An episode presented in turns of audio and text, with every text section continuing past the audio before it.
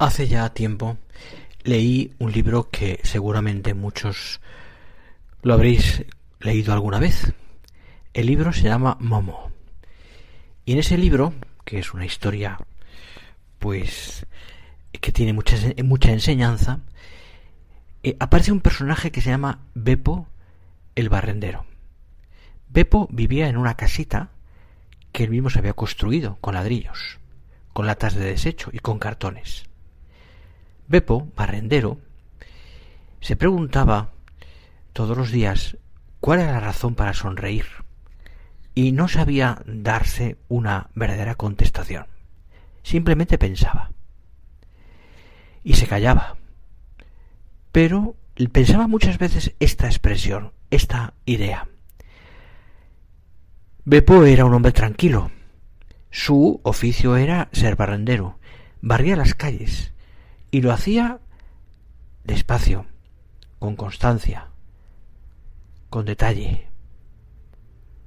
Mientras iba barriendo, con la calle sucia delante de sí, y limpiaba detrás de sí, se iba se le iban ocurriendo multitud de pensamientos que luego le explicaba a su amiga Momo.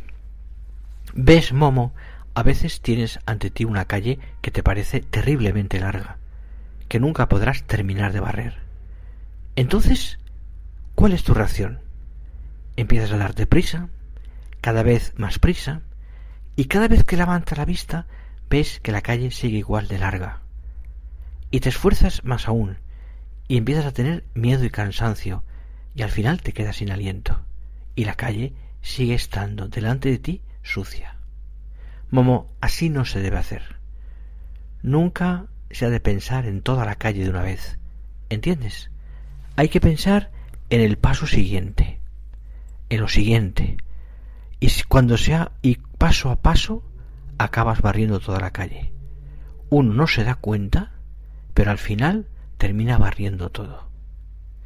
Y añadía, ¿acaso no es lo más hermoso de la paciencia que ella puede concedernos tiempo para conocernos a través de nosotros mismos? Porque nos pongamos como nos pongamos, la paciencia con que sepamos mirarnos a nosotros mismos será la paciencia también, la no paciencia, mejor dicho, decía, que nos impida mirar la realidad como ella debe ser mirada, con paciencia, con compasión, compadeciendo. Me acordaba de esta historia de Beppo por, el, por lo que precisamente hoy quería hablarte. Fíjate, a simple vista parece que nuestra vida es dispersa, fragmentaria, y que las horas que componen nuestra jornada son empleados por muchísimas cosas, diversiones, trabajo, vida social, amigos, familia, etc.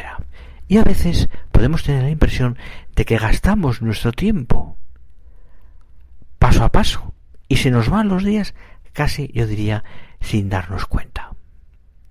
Pues mira, en la vida de trato con Dios pasa a veces algo sucedido. Hay también momentos donde todo parece por hacer y momentos donde parece que todo está hecho. Primaveras y veranos, pero también inviernos, días sin sol y días también y noches huérfanas de luna. Y lo que no podemos pretender es que si tú quieres llegar al cielo, no puedes permitir que ese trato con Jesús a través de un pequeño plan de vida dependa del estado de humor que tengas, o del cambio o de los cambios de carácter.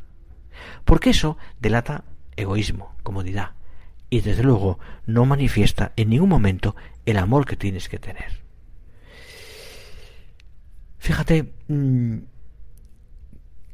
precisamente, precisamente se trata de que para poder llegar a un objetivo vayamos poquito a poquito, y por tanto de un modo ordenado, un modo ordenado de vivir, que pondera y distribuye el tiempo, el que dedicas a tu trabajo, a tu estudio, el que dedicas a tu familia, el que dedicas a tu descanso, a tus amistades, a tu, a tu familia, y por tanto, y a tu propia formación también.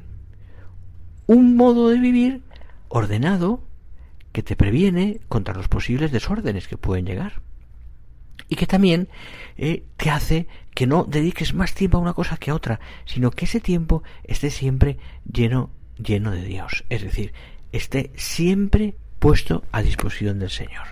Y de ahí nace la necesidad de tener un pequeño plan de vida, que decía San José María, es como un guante de goma que se adapta a la, con perfección a la mano que lo usa. Esa flexibilidad se pone en evidencia en medio porque tú estás en medio del mundo y por tanto aprenderás a adaptar las situaciones que tienes al trato con Dios. Y aquí y allí, en aquel momento, en ese rato que conduces, en el otro rato que estás por la calle, rezas un rosario, te paras a hacer un ratito de oración, eh, no te olvidas al final del día de hacer un poquito de examen de conciencia. Respeta su tiempo también para ir, si puedes, a la Santa Misa o hacer un una visita al Santísimo. Y así poco a poco vas construyendo todo el plan de vida de cada día que te dará orden, serenidad, paz y te conducirá a la alegría. Una alegría que te dará también la capacidad de amar más al Señor. Y puedes decirme, eso es someterse a algo mucho, muy monótono y rutinario. Y te contestaré, y lo digo con José José María en unas palabras suyas, si hay monotonía, monotonía es porque te falta amor. Es decir, no se trata de que tengas un plan de vida donde todo sea rígido o donde todo sea perfeccionismo, no. Se trata de que vayas haciendo las cosas de Dios y las cosas tuyas y las cosas de los demás cada día con amor. Si hacemos un plan de vida con amor, construiremos nuestra vida con amor. Como decía San Juan de la Cruz, donde no hay amor, pon amor y sacarás amor. Ánimo, ese plan de vida te dará paz, serenidad y te conducirá a la alegría y te ayudará a querer mucho más, muchísimo más al Señor y por Él a los demás. El Señor y a la Virgen Santísima se lo pido.